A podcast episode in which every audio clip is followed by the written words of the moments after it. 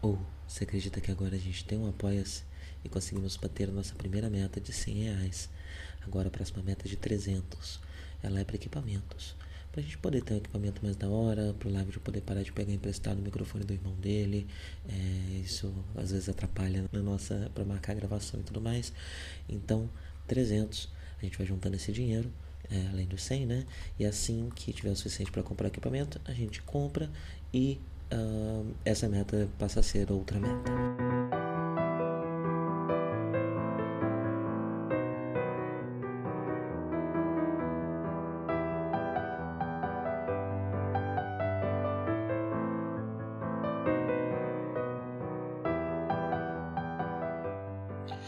Bom dia a todos, sejam bem-vindos a mais um Café com.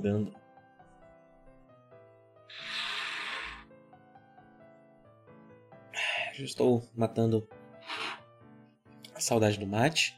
É, fazia alguns. algumas semanas que eu não bebia, na verdade. Eu não sei nem explicar porquê. Foi só algo que eu parei de fazer. E aí, agora eu resolvi voltar, porque eu gosto bastante, né? É bem gostoso. E. E aí, por que não fazer também no café com canda, né? Tô colocando a chaleira com bastante cuidado aqui do lado para não, não fazer barulho. Apesar de eu viver batucando esse microfone, né? Quem escuta a gente sabe que vira e mexe uns pupupu aqui de eu batucando o microfone. Preciso de um suporte para o microfone. É importante, se você quer que pare de ter um pupupu no microfone, se você é da turma do sommelier de podcast, é, é fácil. É só você doar para o nosso Apoia-se, que a gente está aí com a meta do equipamento. Então, se você quiser ajudar aí a gente, fica à vontade, viu? Que aí para o bububu. Em breve eu posso comprar aqui um. um, um, é, um ai, cadê o nome? Um pedestal, um, um suporte, eu nem sei o nome das coisas, é, para botar o microfone e aí para com isso, né? Além de outras coisas também, por exemplo, comprar um microfone melhor. É, então ajuda a gente aí. Hum, mas bem. Vamos falar do sexto episódio de Mobile Suit Zeta Gundam, para a Terra.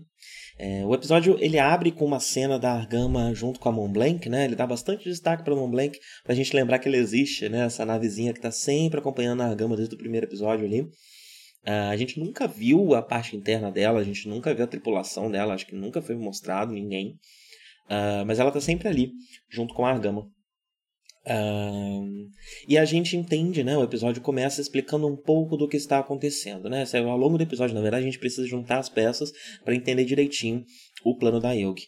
Uh, a gente vê o, os Titãs e a Federação comentando que a Yogi está indo em direção à ala 1, à ala 2 ou à Terra, eles não sabem muito bem para onde, né? Mas eles, ou a Lua, desculpa, é, mas eles vão passar pela Terra é, para atacar um Uh, um satélite, né? Um, um, dos satélites da Federação ali em torno da Terra. Uh, porém, a gente descobre ao longo do episódio que o plano não é só uh, destruir esse satélite, mas é, é, a ideia é que a destruição desse satélite é meio que uma distração, porque o plano real é mandar a Rikoa para a Terra, para Jaburo, como espiã, Uh, por motivos não muito elucidados ainda nesse episódio. Né? É, ela está descendo para Jaburu na Terra uh, sozinha, só ela e, e, e, o ataque do satélite, na verdade, é uma distração para é, conseguirem fazer isso. Né? Esse é um episódio muito sobre hormônios, né? Ele é um episódio muito hormonal, muito cheio de, de flerte, muito cheio de adolescentes apaixonados, né? O Camil, ele tá com os hormônios em ebulição, né? Ele resolveu lidar com, com o luto de uma forma bastante sexual, aparentemente. É, ele tá perdidamente apaixonado pela Recoa, né? Essa é a coisa dele aqui, esse episódio é muito sobre isso. Uh, mas antes, né, antes da gente, da gente ver esse contato com, com dele, com a, com a Recoa e com a Emma também, né, é, a gente vê ele trabalhando no Zeta Gundam, o, o, título do anime, né, se justifica agora com esse projeto do Camil, que provavelmente vai se realizar em algum momento da série, né? É, a gente tem o Zetaganda, que todo mundo sabe que existe, né? franquia tá aí há muito tempo, e temos o robô Zetaganda, né? Que se chama Zetaganda. A gente não viu até agora, por enquanto o nosso contato com o Gundam aqui é com o Gundam Mark II, né?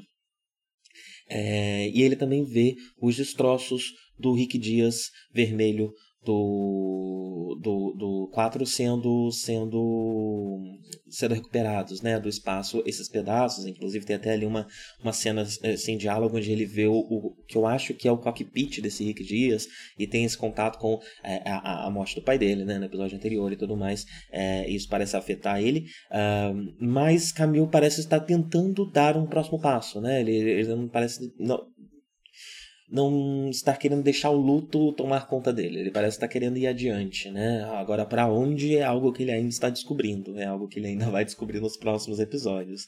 É... E aí, ele andando por aí com o seu, o seu Zetaganda, né? O seu pendrivezinho de Zetaganda, com os dados do, do Zetaganda, que ele tem muito pouco cuidado, inclusive, né? Porque ele se assusta com, com, com, com a Recoa ali, ele vê a Recoa com quatro, isso dá uma é, reage emocionalmente ele reage de forma bastante emocional e deixa o, o, o disquete sair voando né? É, que a, a própria é, é recua colo, pega e aí mais para frente ela tenta devolver para ele ele dá um tapão na mão dela não quer saber vai embora. E, e, eu não sei exatamente o que aconteceu com esse disquete na verdade. Eu não sei se ele pegou de volta eu não sei se tá flutuando pela pela argama se tá com a recoa né? Sei lá o que aconteceu com o disquetezinho dele.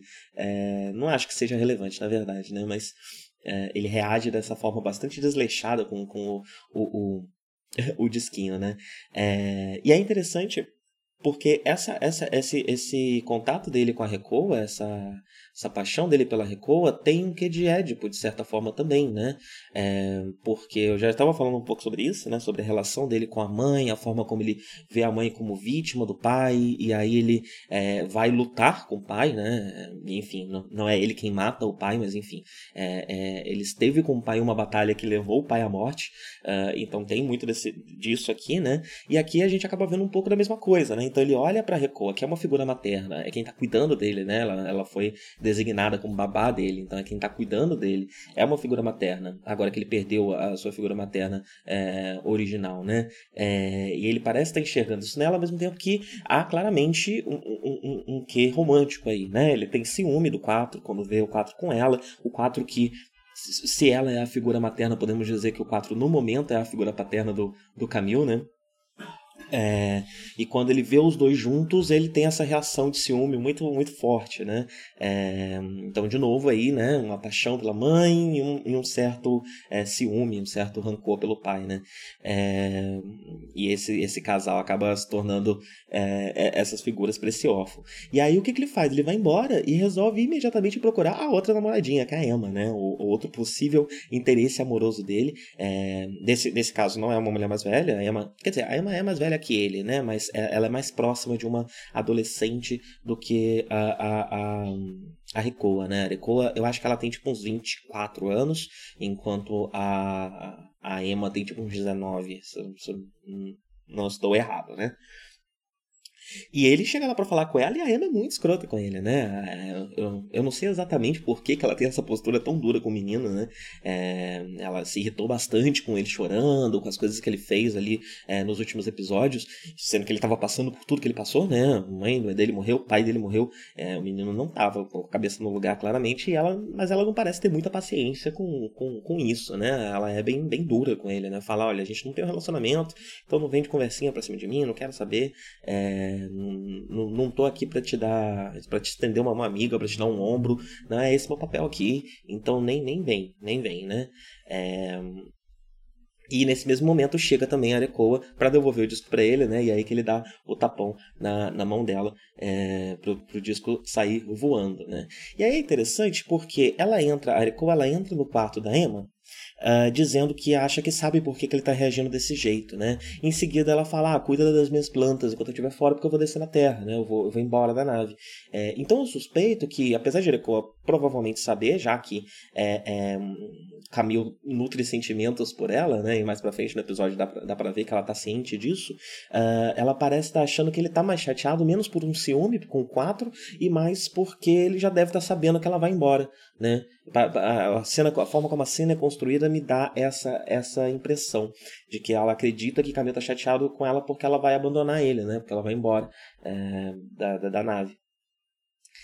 E aí Emma e Irekoa começam uma conversa sobre as motivações uh, de Emma, né, onde ela está, né, onde Emma está uh, nessa ideologicamente, né, enfim, nessa nessa luta, nessa oposição a Elg Titãs, né?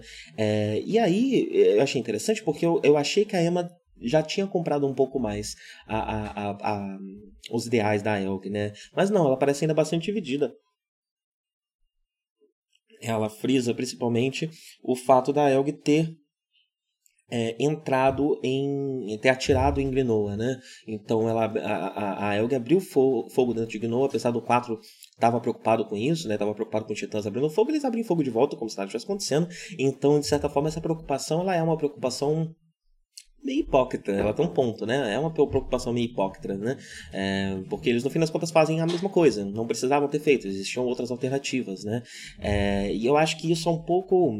A gente vai ver um enfim, acho que isso talvez seja cedo para falar sobre, uh, mas essa constante crítica a Elg, a série está sempre se preocupando em te deixar claro que a Elg não são super-heróis, não são é, pessoas de, de, índole máxima, né? Inclusive essa cena já reforça isso de novo, né? Porque a gente vê Henkin e Blacks uh, numa salinha assistindo tudo que está acontecendo dentro do quarto das meninas conversando, né? Espionando elas. Uh, o que reforça mais essa coisa que eu falei, inclusive, né? Eu tenho falado nos últimos episódios, de que há uma tendência a lembrar de que a Elgin é muito masculina, de que a Elgin é, é masculina, inclusive, na sua, na sua opressão, né? É, então, é, é, é isso, o fato dela estar sendo vigiado é, é algo bastante reforçado aqui nesse episódio, né? É, nos próximos episódios a gente meio que percebe que a Emma parece estar ciente de que está sendo filmada, de que está sendo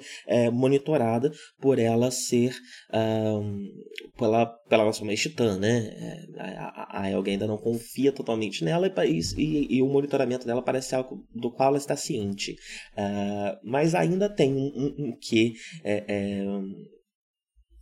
pesado, né? De ver esses caras vigiando as meninas é, dentro do, do, do, quarto delas, né? É, e eu acho que a série propositalmente revela pra gente só que a Emma tá ciente um pouco depois, justamente para lembrar a gente, para dar esse desconforto que uh, uh, o tempo inteiro a série ali, em pelo menos uma vez por episódio, ela deixa a gente um pouquinho desconfortável com a Elg pra, pra gente não é, comprar eles como heróis uh, tão fortemente assim, né?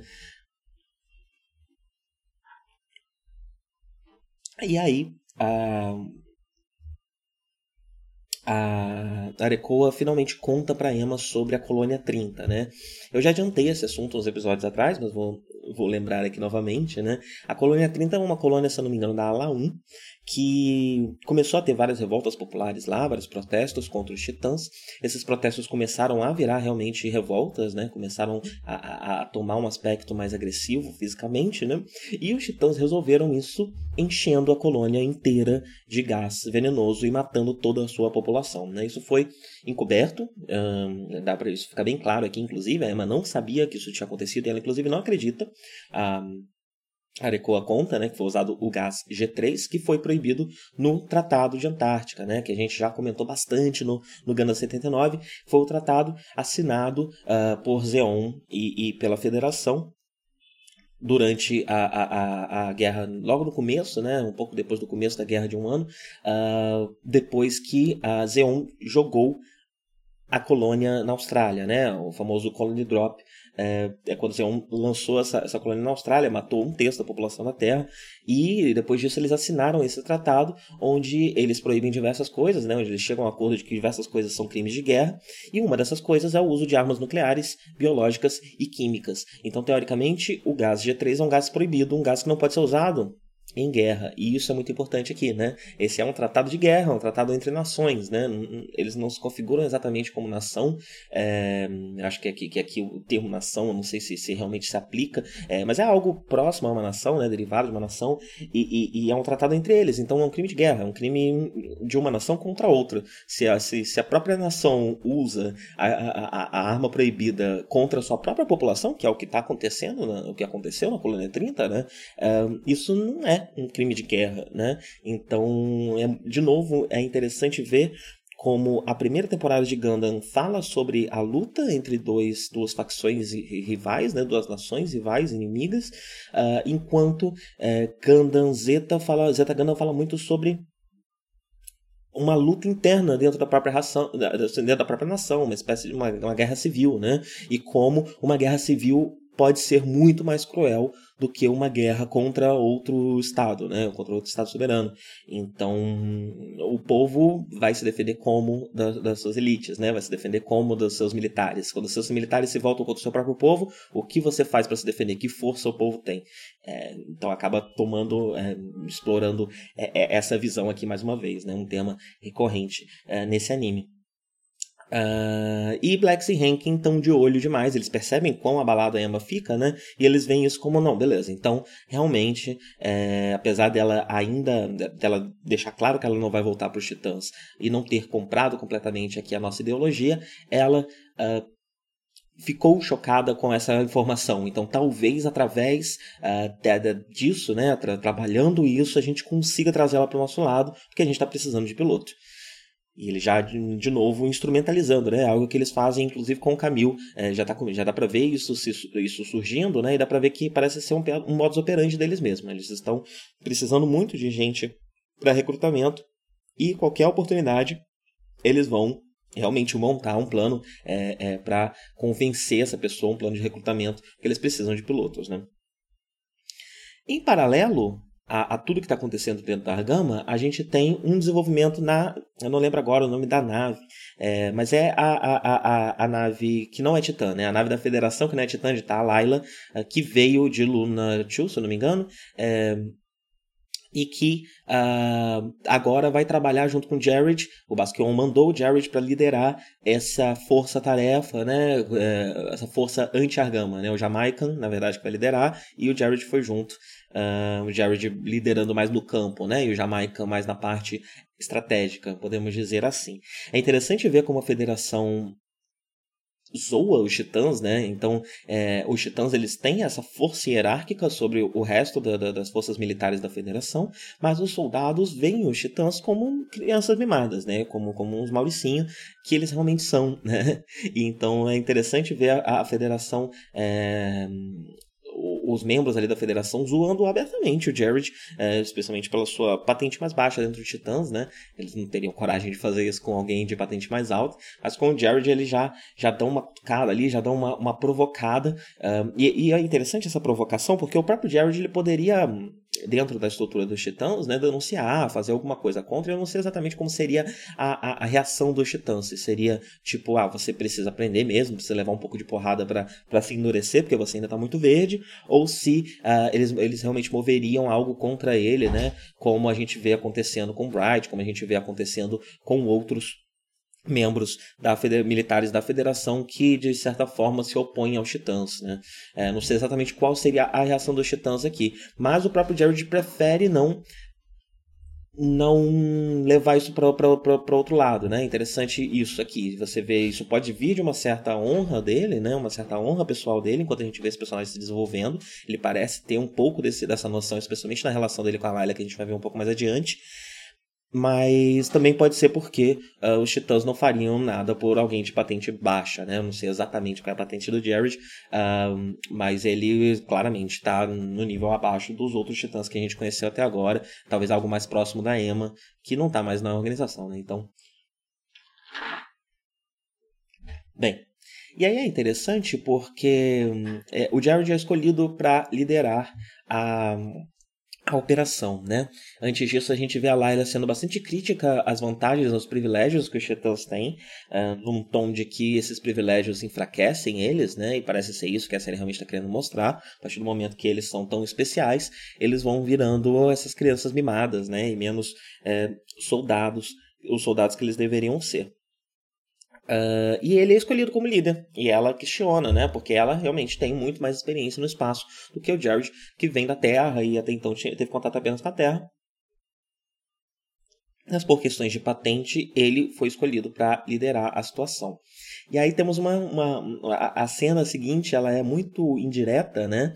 e, e, e, envolve uma série de coisas que ela não fala tão abertamente. Né? Então a gente vê a Layla saindo da sala, o Jared vai atrás dela, é, ela responde agressivamente, a, a primeira reação do Jared já é meter um soco nela, ela desvia e dá uma surra no moleque, uma surra, uma surra, uma surra, né? É, e aí é muito interessante essa inversão é, de, de, de, de de posições que a gente vê aqui, né? Então, enquanto hierarquica, hierarquicamente o Jared está acima de Layla, Layla aqui mostra através da força da sua experiência, né? E através das palavras também, né? E da força das suas, das suas palavras, que ela precisa ser respeitada por ele, porque ela sabe muito mais o que está fazendo do que ele, né? E ela impõe esse respeito e funciona muito bem. O próprio Jared vira para ela até um pouco fascinado, embasbacado, né? Com, com essa. Com, com, com, com, quanto ela se impõe de uma maneira muito forte, né? Isso marca ele muito muito fortemente e, ele faz perguntas, né? Ele parece até confuso com o que está acontecendo, talvez por estar tá muito acostumado a, a, a, sua patente mais alta a, oprimir outros, outros soldados da Federação, a forma forte como ela se, se coloca contra ele é, deixa ele meio balançado, né? E aí você percebe até que eles já estão flertando um pouco aqui, né? Os dois. É, há, há, um certo flerte uh, de ambos os lados, né? Ele está fascinado com essa mulher extremamente forte, né? E ele e, e ela já olha para ele com olhos, já, já diz algumas coisas e já tem aproximação física, né? Ela faz o clássico cabedon, né? Ela mete a mão assim do lado do, coloca ele contra a parede, mete a mão do lado do rosto dele. Então, é, essa cena que começa com uma batalha, ela com uma luta, né, com uma briga, ela acaba tomando tons bastante sexuais enquanto elas se desenrolam. É, então achei muito interessante é, é, a forma como essa, essa, essa é, é, é, a profundidade desse, desse, desse diálogo, né? Ele é um diálogo bastante indireto, mas que já vai definindo coisas sobre esses personagens que a gente ainda não sabia, né? Então a questão da força da Layla a gente já sabia, mas esse flerte dela com Jared é uma novidade que meio que brota disso daí, né? É, tudo muito interessante. Eu gosto bastante como, como dessa cena. Achei uma cena bastante rica, né? E, e a briga deles ainda é no, no flutuando, né? Eles eles estão em gravidade zero, então é sempre legal a cena de Gundam que eles estão flutuando, eu gosto bastante sempre. Um, e é interessante ver também é, é, o fato deles estarem flertando, né? Uh, nesse paralelo que a série parece estar tá muito querendo traçar entre o Camille e o Jared, né? Então, enquanto o Camille tá lá com os hormônios dele em ebulição, pensando na Recoa, e enfim, né, lidando com, com todas as, essas paixonites adolescentes dele, uh, o Jared aqui também já começa a flertar com, com a Layla e tá é, atraído por ela, então acho que, que, que, isso reforça o paralelo que a gente vai ver inclusive mais ao longo do episódio, que, que parece estar sendo traçado entre esses dois personagens, né? E o Jared diz para ela, pede para que ela treine. É, é, eles meio que decidem que a Layla vai, vai treinar ele, né? Vai, vai criar um menino mesmo. É, eu fico chamando ele de menino, mas eu fui comparar as idades e ele nem é tão jovem assim, né? Ele tem essa, essa atitude mais jovial, enquanto ela tem uma atitude mais firme, mais experiente. Mas é uma questão de experiência mesmo, né? porque ele é só um ano mais novo do que ela. Eu achei que ele tinha tipo uns 19 também, né? Tipo a idade da Emma. Mas não, ele tem 24 anos e ela tem 25. É só uma questão de postura mesmo, né? De experiência de vida é, que, que separa os dois. E de classe também, né? Já que ele provavelmente é de uma família rica da Terra, é, até mesmo pela ambição que ele revela para ela de que ele quer se tornar no futuro, ele sonha em liderar os Titãs. Ele provavelmente não. não, não ou, ou o menino tá, tá delirando, né? Tá sonhando aqui, tá achando que uma meritocracia existe ou ele é, vem de uma família importante, né? E eu acho que essa é a minha, é, é, é, é a minha aposta aqui. Ele vem de uma família preeminente. Porque se você é titã, você vem da Terra. Se você vem da Terra, você provavelmente já vem de uma família mais rica, né? Mas mesmo dentro das famílias ricas, mesmo dentro de, dessa estrutura, ainda há as famílias mais importantes e as menos importantes. E, e eu suspeito que ele esteja dentro de uma das mais importantes para ter é, essa ambição, né? De liderar os titãs um dia. E ao longo do episódio a gente também vê um pouco desse do começo desse treinamento, né, da Layla com o Jared. E uma coisa muito interessante é que ela parece estar ensinando para ele coisas que soam como coisas de new type, né? Então sinta a agressividade do seu do seu inimigo, confie nos seus instintos, né? É isso é bastante reforçado uh, nos ensinamentos dela. O que é interessante, por quê? Porque não há possibilidade do Jared ser um new type, pelo menos teoricamente não, né? A não ser que tenha algo no passado dele que não sabemos. Mas não há possibilidade porque se ele é titã, ele vem da Terra. E se ele vem da Terra, ele não, nasceu, não nasceu no espaço. Se ele não nasceu no espaço, ele não é new type. Não tem como ser new type, teoricamente, né? É, então ela está ensinando essas coisas para ele, mas ela não está ensinando como se ela estivesse treinando o new type que ela percebeu e ela é new type, né? Eu, eu, inclusive, mais pra frente, eu, enfim, eu, eu, suspeito que ela não seja new type, mas é, é, eu já, já falo sobre isso. Um, mas ela tá ensinando essas coisas para o Jared, né? É, me dando, dando a impressão de que o combate no espaço envolve subjetividades, né? Imagino que pela questão da, gravidade, pela questão é, da, da, da, tridimensionalidade do, desse combate, ele acaba sendo necessário você usar ferramentas do cérebro humano, né, um, menos rígidas, né? Você precisa confiar mais em instinto, confiar mais em intuição, é, e é isso que ela parece estar treinando no menino. E eu achei isso muito legal e muito interessante, e talvez a, a chave que faltava para aquela grande discussão que a gente passou bastante no, no Ganda 79, né? Se o chá, se o 4 é ou não é um new type, né? Meio que foi estabelecido que ele é um new type, mas não tão desenvolvido quanto, quanto um Amuro, um Camille ou uma, ou uma, é, uma Lala. Mas é, a confusão se ele é new type ou não se justifica quando você pensa que os pilotos excelentes em luta espacial acabam tendo que desenvolver habilidades que são habilidades similares a de new type. E, e, isso pode ser treinado, aparentemente, até mesmo em pessoas da Terra. Né? Eu não acho que a, a Layla ela passa uma experiência, uma segurança é, de uma pessoa que, que parece já saber disso, né? que o Jared é capaz de aprender um pouco dessas habilidades, mesmo que não há nenhuma possibilidade dele ser um new type. Uh, então isso, isso explica um pouco essa, essa dificuldade de, de determinar se alguns personagens são new type ou não, quando a gente tem muito contato com pilotos, quando a gente tem muito contato com gente que está no espaço, é, porque a batalha espacial, no fim das contas, envolve uh, muitas questões. É, se, é, questões parecidas com as habilidades de, de, de, de um new type. Né? Isso é algo bastante trabalhado no episódio, né? inclusive na batalha que a gente vê adiante, uh, essas, essas similaridades entre o combate espacial e as habilidades naturais de New Type, que explica por que, que eles são tão visados como pilotos. Né? É, isso também é outra coisa interessante que, que, que, uma, uma, que ouvindo falar de new types, ouvindo falar de Gundam, acaba fugindo é, da gente, né? Os new types eles não são armas, né? Eles não são é, nascidos para o bélico. Eles apenas têm uma intuição, uma empatia que acaba sendo muito útil para o combate e ah, vemos aqui que principalmente para o combate espacial.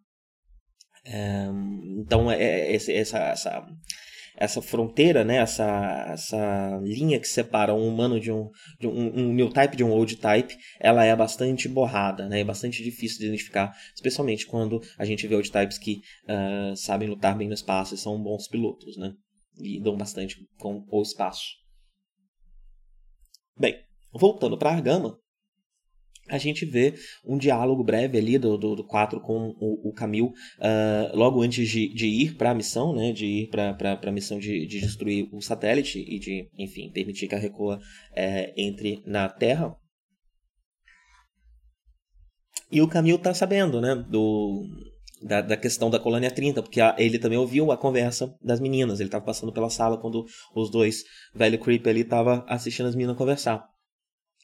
E, e ele pergunta pro 4 sobre a colônia 30, né? E a postura do 4 é muito interessante, porque o 4, enquanto um dos líderes da Helga, você espera que ele tenha uma motivação política, um, um uma envergadura que ética, né? Talvez isso tenha se desenvolvido no personagem uh, entre a, a, outra série e essa, mas uh, é, o interessante desse diálogo é que mostra que o 4 ainda é o Char, o 4 ainda vê as coisas da forma como o Char vê, que é uma forma muito individualista, uma forma muito lobo solitário, né? Então, quando, quando o, o Camil pergunta para ele sobre a, a, as revoltas na colônia 30, a resposta dele é que as pessoas não confiam umas nas outras e essa desconfiança fazem as pessoas tomarem decisões erradas.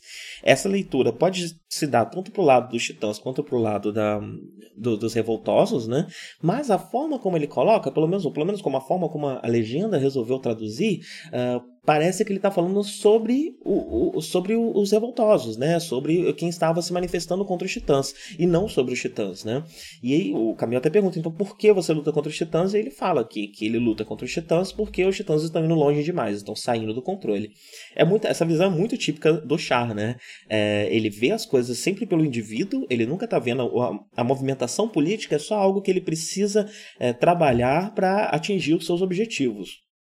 Mas a visão dele de mundo é sempre uma visão muito individualista e ele está sempre olhando muito pro indivíduo mesmo, né? Então, quando ele, quando ele vai falar sobre isso, ele não está falando de uma movimentação política, ele está falando dos sentimentos de um, de um, dos humanos, né? Do interno das pessoas é, e do indivíduo e das decisões que o indivíduo toma e não das decisões do grupo, né?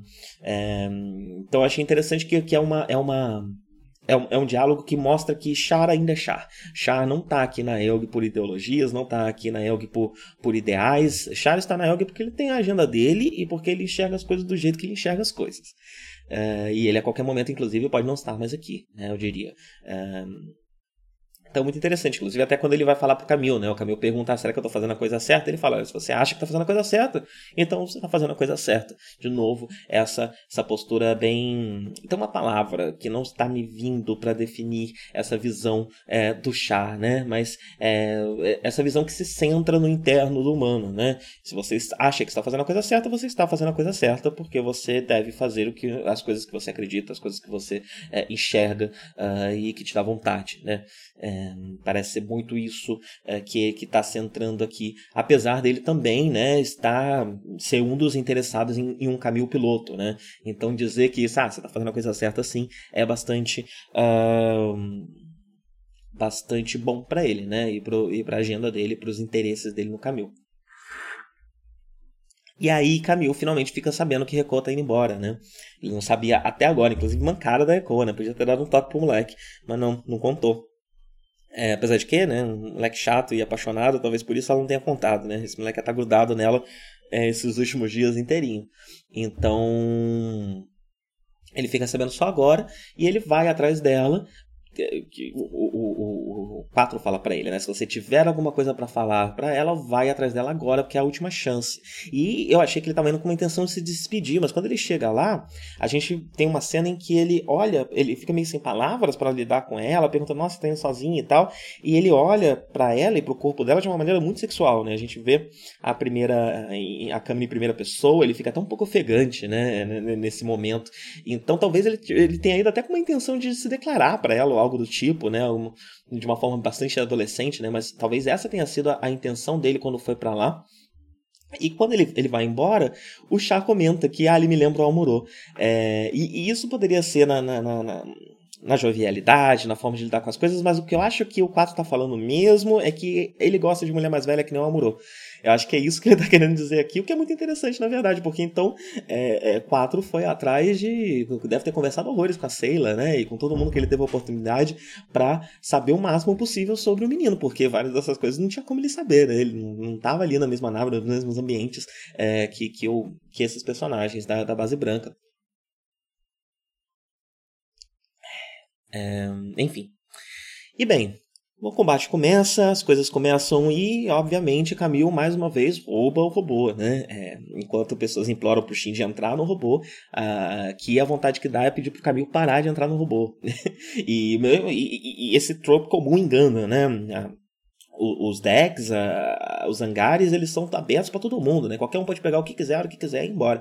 E continua desse jeito, né? Então, para que continue mesmo, porque é muito interessante e, e, e abre uma série de possibilidades. Uh, narrativas aqui, né? É, ele roubou o robô para escoltar a Recoa. É, é, é, de novo, o, o Gundam Mark II que tá sem braço, né? O mesmo que ele usou no episódio anterior. Ele sai com ele com um rifle para escoltar a Recoa e ajudar nas possibilidades da Recoa conseguir entrar em terra é, sem grandes, uh, enfim, né? Sem, sem grandes danos, né? Uh, e, a, e essa é a primeira vez que a gente vê ele entrando em um combate de uma forma mais ele está se acostumando com o robô, né? Ele está se acostumando com o, o, a pilotagem, né? Então, essa é a primeira vez que a gente vê ele lutando de uma maneira mais efetiva. É, o Jared, inclusive, percebe em primeira mão os poderes de New Type, né? Porque quando ele vai atacar, ele está com o Isaac dele, ele vai atacar o Gundam Mark II, E o Mark II ele se desvia muito rápido, tão, tão rápido, né? A reação ela é tão ela é tão uh, boa que o, o Jared ele uh, se, se pergunta se não é o piloto uh, do, do Rick Dias Vermelho, né? Se não é o 4 que está lá dentro. É, de tão bom que é, é, é, a reação do menino, né? É, e tem até uma, uma, uma, frase interessante, né? Eu, estou frisando aqui porque esse é um tema que parece ser recorrente. Já é a terceira vez que falo sobre a gravidade da Terra e sobre a atração da gravidade da Terra. Nesse caso aqui, a gente está vendo isso de uma forma bastante prática, né? É, a gente tinha ouvido é, essa, esse termo, né? Os titãs são pessoas atraídas pela gravidade, presas pela gravidade da Terra. Um, para falar sobre essa questão de classe e, e, e, essa ligação dos titãs com a Terra e a, e a imposição é, da Terra enquanto símbolo das classes mais altas dessa sociedade.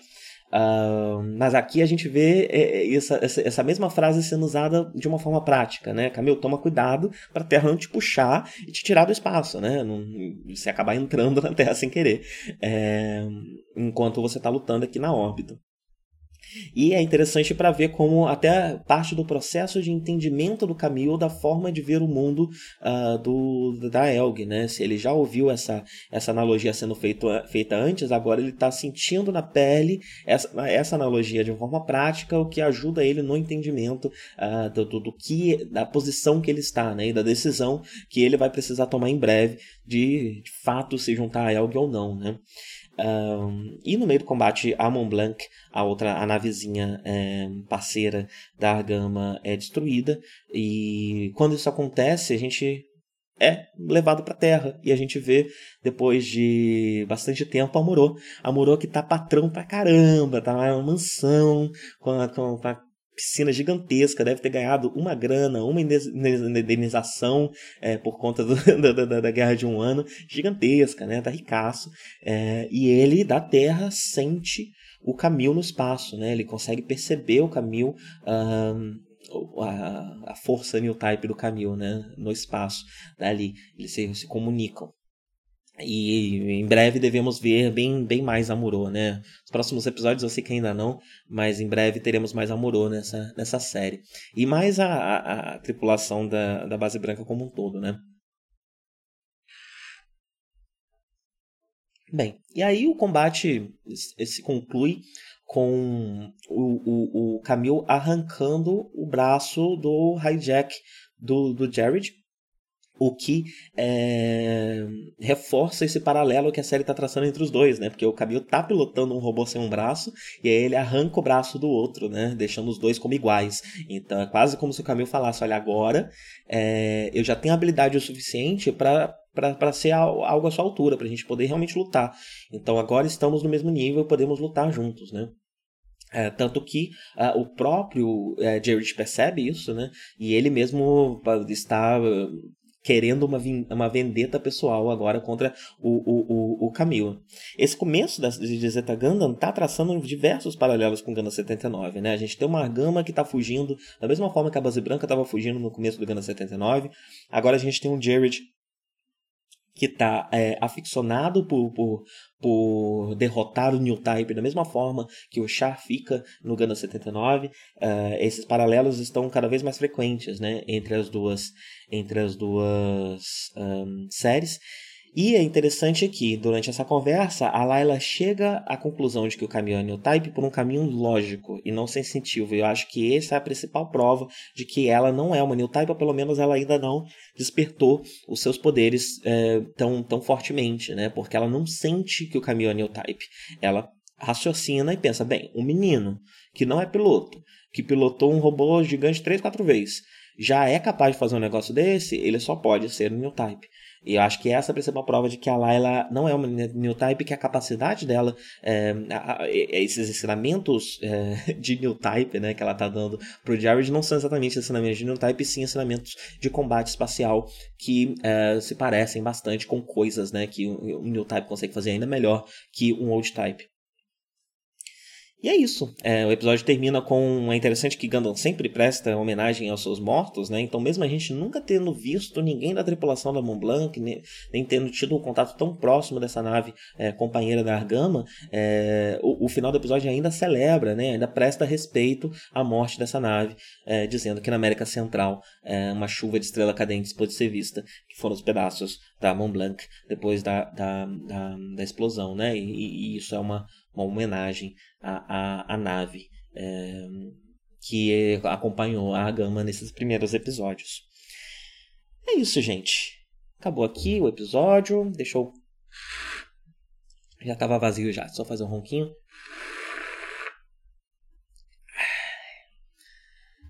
Estamos avançando é, no Zeta Gundam. Muita coisa pela frente ainda, né? Mas é, é uma série com muita informação, né? Vou aproveitar que esse episódio ficou um pouquinho mais curto para falar um pouco sobre a minha impressão até agora. É, é um anime com muita coisa, em muitos detalhes, em, em pequenas falas, né? Dá pra gente realmente, você vê, né? Eu tô fazendo episódios que são o dobro do tamanho do episódio uh, do todo anime, né? Então tem muita informação ali e mesmo com tudo que eu tô falando aqui, eu sinto que várias coisas ainda estão fugindo a, a, ao meu radar, né? Fugindo da minha compreensão. Realmente é uma obra que a gente pode ficar revisitando e, e relendo e achando novas leituras e, e achando novas coisas nela, ainda com, com, com ainda mais potência do que o Gundam de 79 uh, essa, essa, essa não necessidade de, de, estar preso em um gênero mais infantil, como Gundam 79 estava, é, faz com que a série possa ter muita coisa, muito conteúdo em pequenos detalhes dela, né? É, então é, é, realmente um cenário muito rico, um roteiro muito rico, uma expressão muito rica, tem muita coisa de, de, de expressão não verbal nos diálogos, tem muitas coisas dos diálogos que, que realmente tem, são abertos a múltiplas interpretações, então é, é de uma riqueza muito grande, né? É, é a, a, o, o, essa série. E é algo que eu, inclusive, nem esperava quando eu comecei o Café com Ganda. É, me surpreendeu quando eu consegui já fazer diversas das leituras no Ganda 79 e eu realmente não esperava uma profundidade é, política e desenvolvimento de personagem e de profundidade de personagens tão grande em Ganda, né? Uma série que é conhecida pelos seus robôs gigantes. É, no fim das contas, os robôs são, acabam sendo mais um, um detalhe, né? Uma vez uma metáfora, apesar de, enfim, né? Todas as batalhas, as cenas de ação serem muito boas, serem muito interessantes uh, e serem muito bem construídas. Dá para entender quem, quem olha para Gundam uh, mais pelo, por esse viés do que uh, pela, pela, pela questões, pelas questões políticas e de desenvolvimento de personagem, mas eu realmente não esperava profundidades tão grandes e, e, e uma, uma entrega tão aberta a interpretações e tão rica como a, a, série entrega diversas das suas, das suas cenas, dos seus diálogos, né? Uh, quando eu comecei a assistir o Zeta Gundam, como, como contei para vocês, eu tô assistindo o, o, os episódios duas vezes, né? Então eu já vi um, um tempo atrás, eu, no, no, momento, eu tô gravando agora o sexto episódio, e eu já assisti até o décimo, né? Então eu reassisto o episódio para uh, ah, gravar. E, e quando eu assisti a primeira vez, eu tava perdido. perdido. Eu tomei essa decisão de assistir duas vezes justamente porque eu assisti o primeiro episódio e eu falei, não, não tem condições de eu assistir isso pela primeira vez e imediatamente gravar um podcast sobre. Eu preciso me, me aclimatizar, entender um pouco melhor, tá um pouco ter sentido as emoções de ter assistido uma primeira vez, primeiro, né, para que isso não atrapalhe uma, uma leitura um pouco mais fria, para numa segunda vez eu conseguir assistir o episódio é, e, e, desdobrar aqui, né, dissecar é, o máximo que eu conseguir esse episódio. É, e como eu disse, ainda não é tudo que ele tem a oferecer, né, ainda, ainda há muito mais coisa é, que eu não estou conseguindo pegar aqui, né, e que realmente não, dá, não tem como, né, não dá, não dá para atingir o fundo quando você é, lidando com, com uma obra tão rica quanto essa, é difícil você chegar no fundo do pote, né? É, e enfim, quando você vai ler discussões na internet e tudo mais, apesar de é, 20 anos depois, 30 anos depois, enfim, estou ruim de cálculo aqui, talvez já tenha chegado nos 40, inclusive, é, ainda existem, existe muita coisa dessa série que está aberta à interpretação, que ainda está sendo discutido, ainda está sendo trabalhado, inclusive é, de maneira acadêmica. Você encontra muitos artigos sobre Ganda, uh, é algo que tem sido produzido nos últimos an anos, porque realmente é uma série muito rica, né? Um, é, pelo menos essas primeiras, né? É, elas são extremamente ricas em, em, em profundidade de personagem e interpretações políticas, né? É isso então, gente. Tenham todos um bom dia e até a próxima.